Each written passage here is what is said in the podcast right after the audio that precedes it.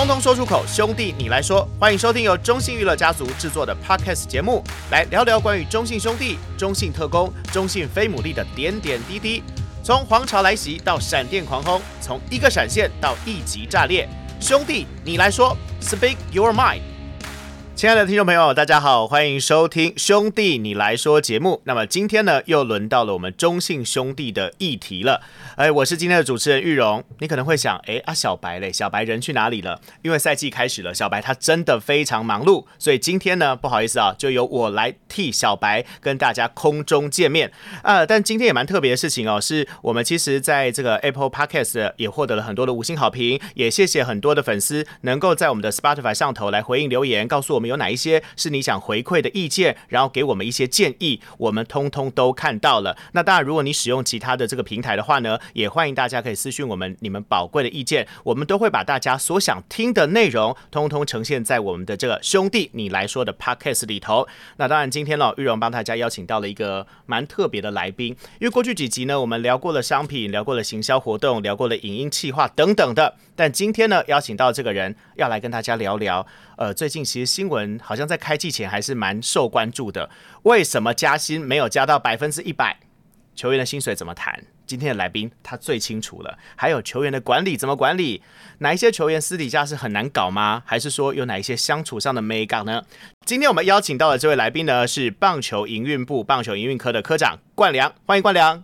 Hello，玉荣好，各位听众大家好，我是棒球营运科的冠良。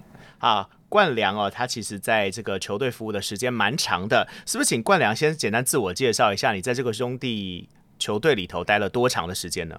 我从呃二零一四年球队一接手的时候就进来了，然后当初应征的工作就是翻译球队翻译，所以其实一开始是跟着球队走，那后来才呃有机会的情况下就转到办公室里面做一些 front office 的工作，所以等于是过去这十年的时间，你都跟着中信兄弟。没错，这是个南征北讨，七年六亚的都 都有经过过，所以这个过程其实你是完全参与的。那包含当然了，还有二连霸你也都参与到了。对对对。所以待会跟大家分享一下。但你刚刚有特别提到说，你一开始是加入是球队的翻译，哎，什么样的因缘际会你会？这个应征球队的翻译，然后开始翻译这个工作呢？对，这个就跟前面的那些呃分享的人不一样。我不是大学毕业来投履历，是 我是那个之前呃在进来兄弟之前，还有在另外一支球队做过，也是做球队的翻译。是，然后那时候是在义大，然后有曾经服务过，当然就是 Many 啊，当然不是最主要的，但是有跟他共事过这样子。那后来因为兄弟呃卖给了中信的时候，那再加上我是北部人，所以我就。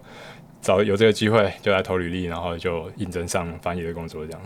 但是我比较好奇哦，其实要做球队的翻译，呃，可能跟一般我们了解到市面上可能有一些翻译人员是不是不太一样？有哪些专业是不是不太一样的地方？对啊，当然要如果能懂棒球最好啊。那如果不懂棒球，英文底子本身够好的话，其实你可以很快速的融入。但是至少要知道一些基本的打球的知识，或者说要多问啊。其实。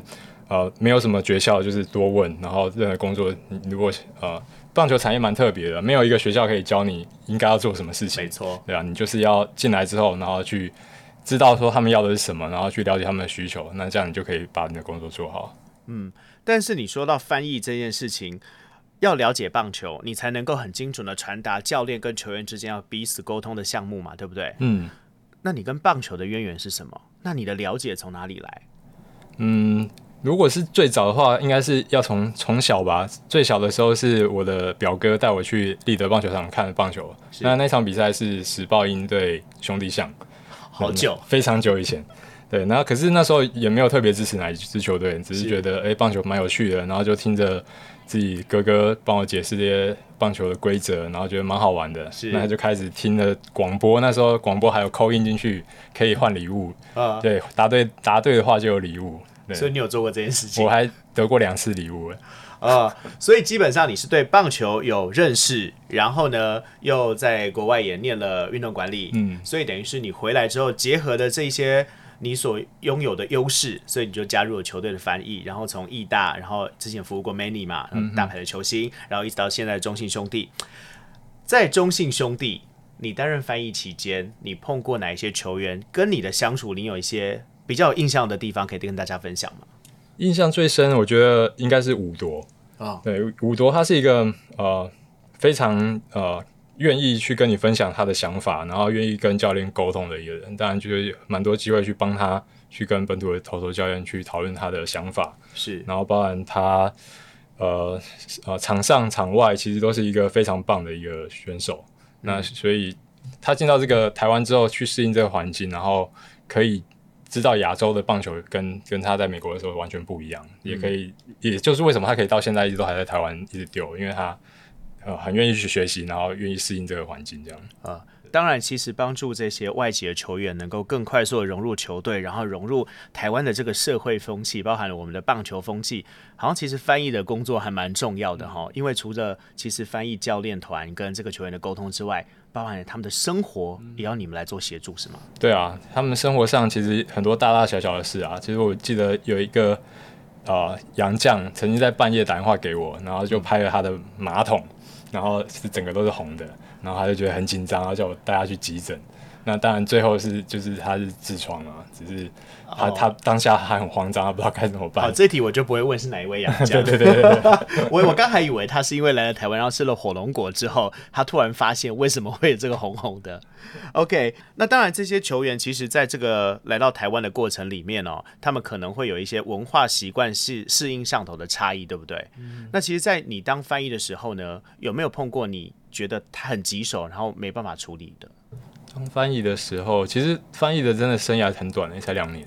就是在义大的时候，然后在兄弟一年，嗯，对啊，所以倒是还好，所以后来就转到了这个后勤的，就是球队的管理的部分。对啊，就是 front office 的呃，食衣住行，大大小小的事情都要帮忙。虽然不在第一线，但是所有事情都要参与这样。嗯，食衣住行通通都要帮忙，其实这个听起来就挺为难的哈。嗯，这个工作的困难，或者是有哪一些呃，可能大家不太清楚的，能跟大家分享吗？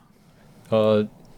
其其实就是非常杂，工作非常杂嘛。吃吃饭，大家每个人啊口味就不一样，所以 会很多的要求。那球队的管理他就很辛苦啊，他就必须要去满足每个人的需求啊。那当然，运动员还是有他一个一些基本他要的营养应该要注意，所以当然就是花了很多时间去沟通，然后当然有营养师的建议，然后也要让。啊，教练团选手知道说为什么是这个时间点应该要提供这样的食物，然后而不是让你吃饱嘛？因为我们最重要的是运动表现，那、嗯、让你可以准备好去比赛，这才是我们的目的嘛。那一的话就是制服啊，就是全身上的上下的装备。那在台湾要一次提供那么多装备，其实呃能提供的厂商也很有限。嗯，那我们当然要花很多时间去沟通，包含呃。衣服的样式啊、材质啊，都要再跟长官去确认，然后要跟球员确定他们穿的舒服，然后也符合我们的形象。嗯、那住的话，除了球队的宿舍，每次外外地的移动，可能会有临时的比赛取消，或者是呃，比如说我们晋级了下一场下一轮的季后赛，呃，饭店要取消，其实是蛮多的沟通，都需要这些协力厂商的配合啊。嗯，那行的话，当然就是交通，有时候要去花东比赛，那就比较麻烦。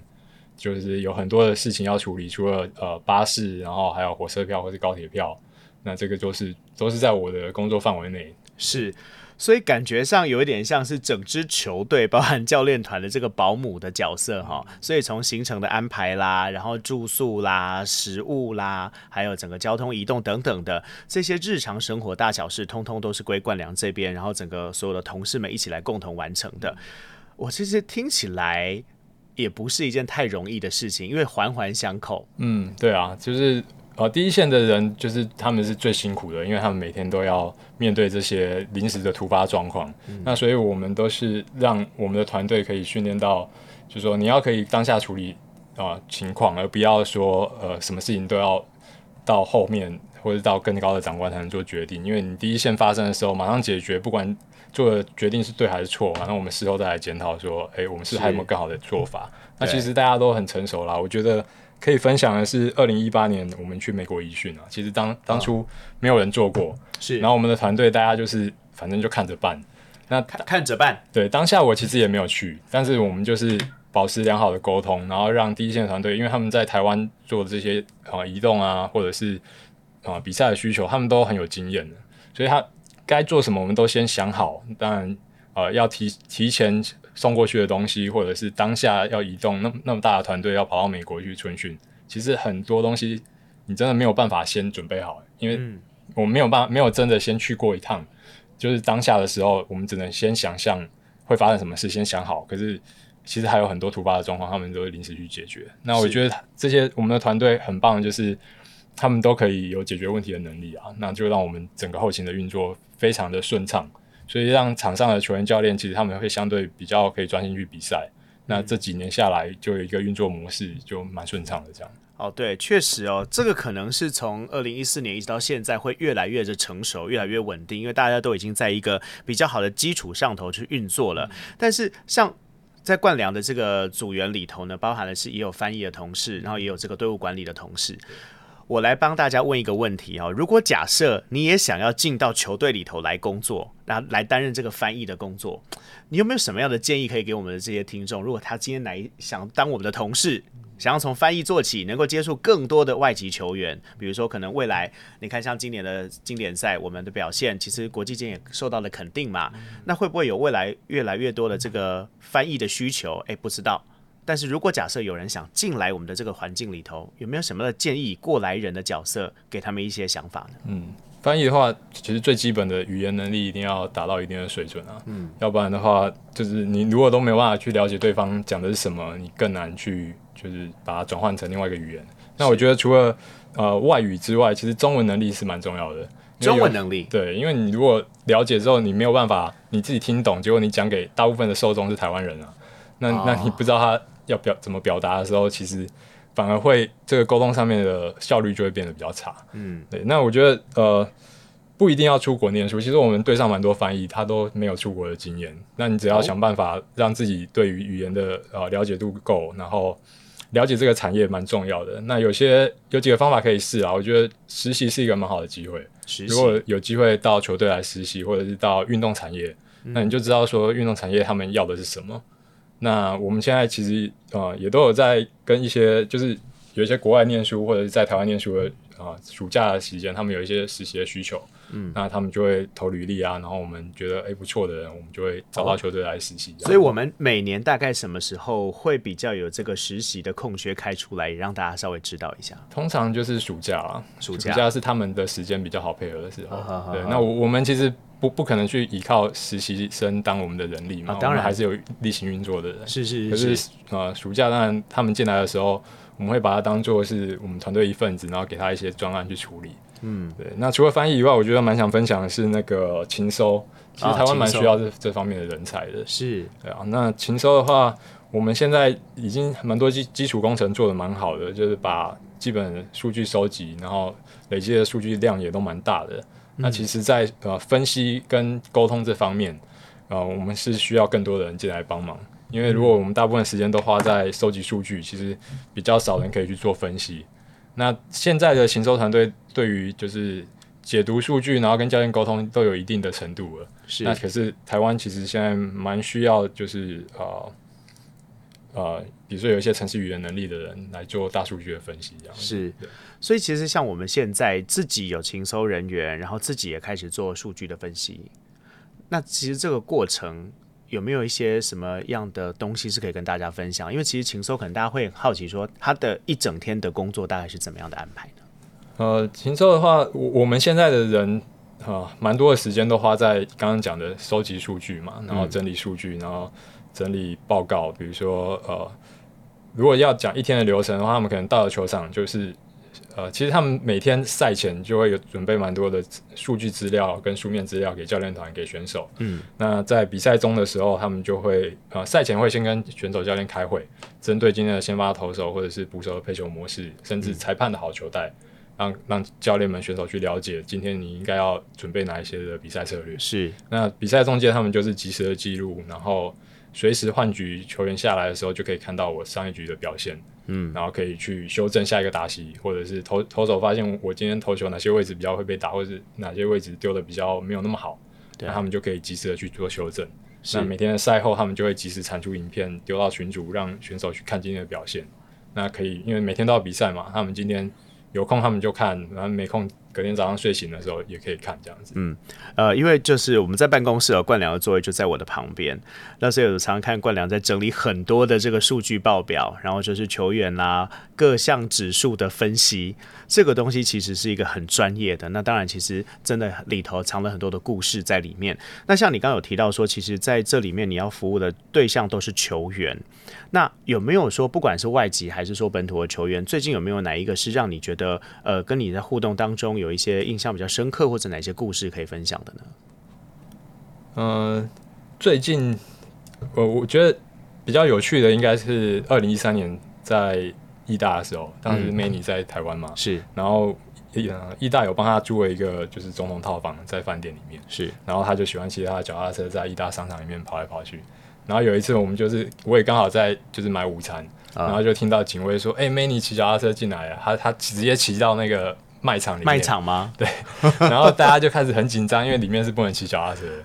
然后可是过了没多久，就听到那个那个对讲机说：“哎、欸，他从另外一个门出去了。”呃，他其实就是一个非常不受控。我觉得这这件事情印象蛮深刻的，一直记到现在，是蛮特别的。对对对对，嗯，他就是 Manny being Manny。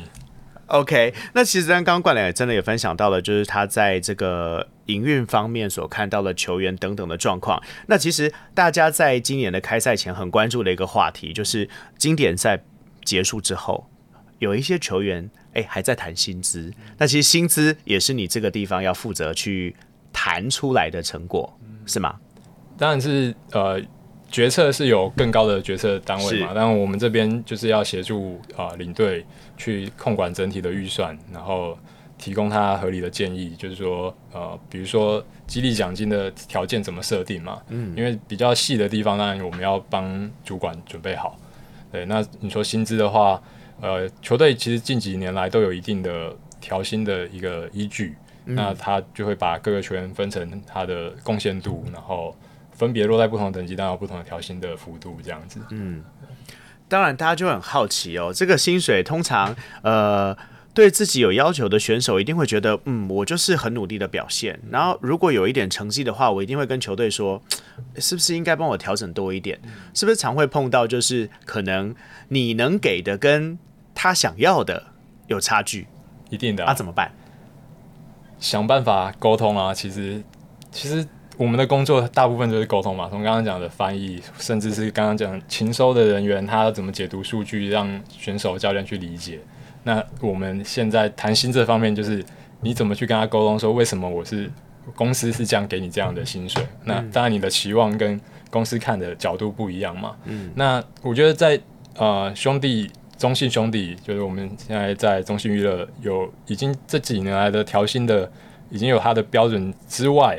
我们会有立即的奖励，其实每年的包含激励奖金或者是冠军奖金，其实是都蛮蛮好的，蛮丰厚的，对，蛮丰厚的，对对对，有都是球员教练为主嘛，是。对啊，那他们其实，在有好表现的当下，当年度就可以拿到啊、呃，就是依据你有表现的报酬，嗯、那。调薪隔年的调薪其实就会回到本来公司的调薪的制度，是那我们必须要有一定的公平性，然后不管是对内对外都要可以交代，这是比较困难的一点啊，因为每个人的观念不太一样，所以是。要去沟通，然后想办法拉近大家的想法，这样。对，确实冠良分享到的好像是比较多，是在你有表现，当然拿比较高的奖金，这是合理的。用奖金某部分也取代了，就是你可能的月薪或者是你的年薪等等的。但是在这个公平机制底下，每一个选手如果自己够努力的话，够认真跟够投入的话，一定会觉得。我就是很好啊，我就是表现得很努力啊。那为什么我加的幅度没有别人多？确实是冠良提到，大家对于公平性认知就会有一点点差异。诶，但是我比较好奇哦，有时候谈薪水呢，多数是跟球员谈还是跟经纪人谈？这个是不是有差异呢？是差蛮多的。现在都跟经纪人谈，然后常常就是呃比较缺乏那个直接的沟通。其实直接沟通的时候，你知道呃。公司跟球员到底要表达什么？领队他会直接告诉他。可是透过经纪人的时候，我们相信经纪人都都会尽责去传达。可是毕竟面对面的交谈跟透过呃讯息啊，或者是透过第三者转传，都会不太一样。嗯，通常经纪人应该都是踩的比较硬的那个人，也不一定啊，就是看每个经纪人不太一样。Uh -huh. 因为我们不确定经纪人是怎么跟球员沟通嘛，我们只能尽力去表达公司的想法。那比较好的，就是说我们比较喜欢的模式是，如果经纪人可以跟着球员一起来，嗯、那当然就是我们就可以当面的让球员知道他的就是公司对他的看法，然后为什么是这样，为什么是那样这样。嗯，所以其实球员他的薪水的调涨幅度，最主要还是取决于他的一个表现跟贡献度，嗯，对不对？这是最基本的。那有没有可以跟大家分享一下，说哪一些球员很可能就是他呃调升的幅度是非常是高的？那带来的原因是什么？这几年其实就已经有有一个模式了啊，所以其实比较不会出现说有一个人突然。就是爆炸性爆炸性的加薪。那其实像是呃，您等于是说在比较 focus 在球员的这个部分。嗯、那其实如果假设从球员的角度来看，其实对于我们整支球队的运作，因为像之前访问过的是我们的行销啦、活动啦、商品啦，从你的角度有没有哪一些的建议，或者是说未来可能我们彼此可以做的更好的地方，其实也可以跟大家做一些分享。你说 podcast 方方面哦？呃，没有，就是各个方面哦。我觉得那个 podcast 就很好哎，然后讲那个没有啊，就是如果假设是其他的部门之间的一些互相的协作啊，或者什么的，有没有哪一些是觉得未来可以从你的角度有一些建议的？如果没有也没关系。我觉得团队其实磨合蛮蛮久的啊，其实我们的这个行销啊、营运，其实大家都都知道自己在干嘛，然后自己要做什么事，然后蛮很尽责啊，我觉得。这个团队，呃，球队会两连霸，其实有蛮多的因素啦。那后勤团队当然是非常间接，可是我觉得，呃，球队运作这几年这样下来，已经有一个就蛮稳定的行销或者是球队营运，但还是会有很多的批评，可是我们都会想办法把它做好。嗯，那球员可以在场上就是专心的比赛，我觉得。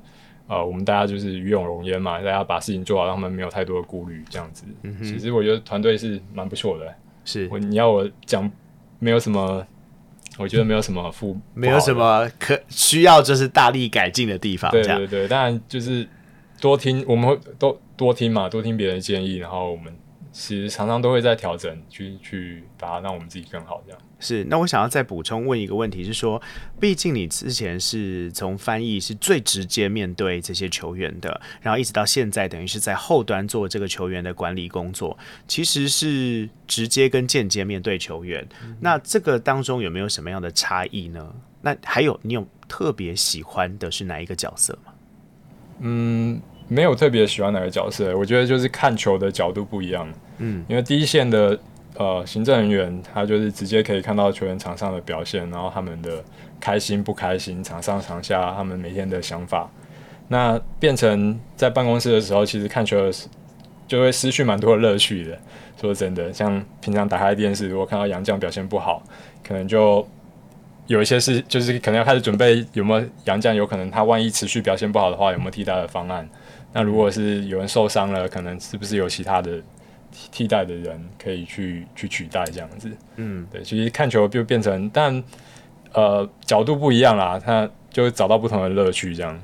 嗯哼，哼，那像现在，你可不可以跟大家谈谈说，像你看了这么多年的这个比赛啊，大家很关注，我们今年要拼三连霸，从你的角度来看，你觉得我们的几率高不高？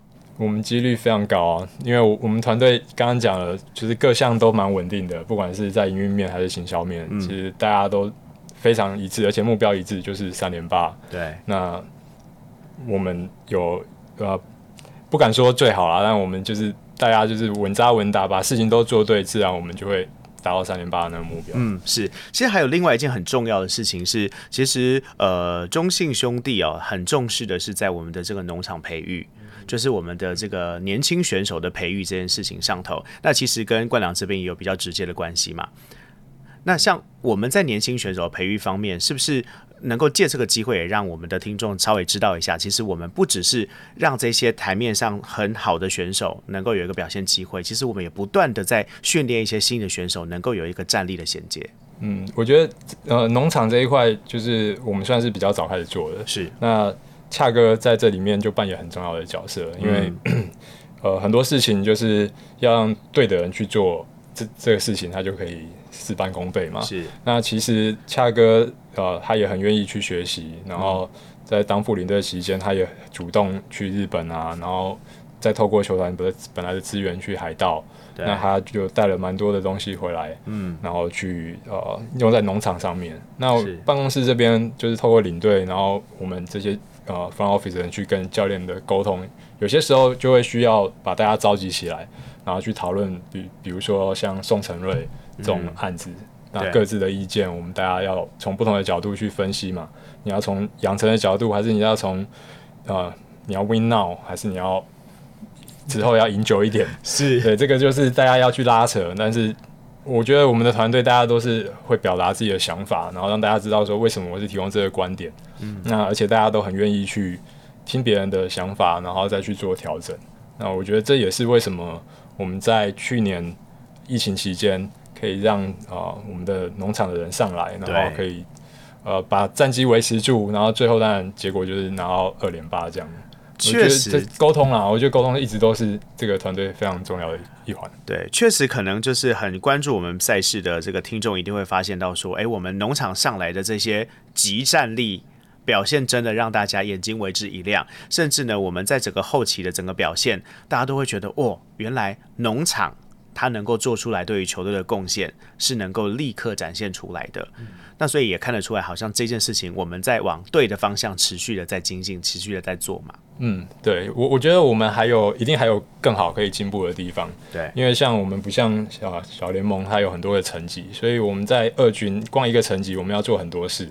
我们要让一点五军的选手准备好，我们要让二军选手可以养成，我们甚至要让刚进来根本不知道职棒该怎么做的选手去知道职棒要做什么事，然后我们还要让伤兵。去分摊这些比赛的机会，所以呃，在这么有限的资源，就是比赛的场数情况下，我们要分配给这这样不同类型的人，那这就很需要农场主管跟各个教练的智慧。那我要怎么去取舍，这个就很重要。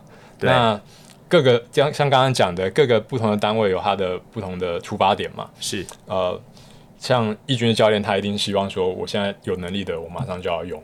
那呃，农场教练当然希望，和还有办公室也会希望可以呃有长期培养的人，我们有源源不绝的战力。嗯，那我们就是有时候要做取舍，如果真的没有人，我们当然必须还是得该上来还是要上。对，那这个就是大家如果都能理解彼此的立场，然后一起去决定一个对团队最最好的结果，那这样就是一个很棒的团队这样。确实哦，因为除了有这个一军的比赛之外，二军也有比赛。然后我们其实自己也会有很多的这个训练。那当然也造就出来说，当后面的学弟们都很努力的要表现的时候，学长们表现自然不可能会落下，因为随时就有可能你会被替换掉。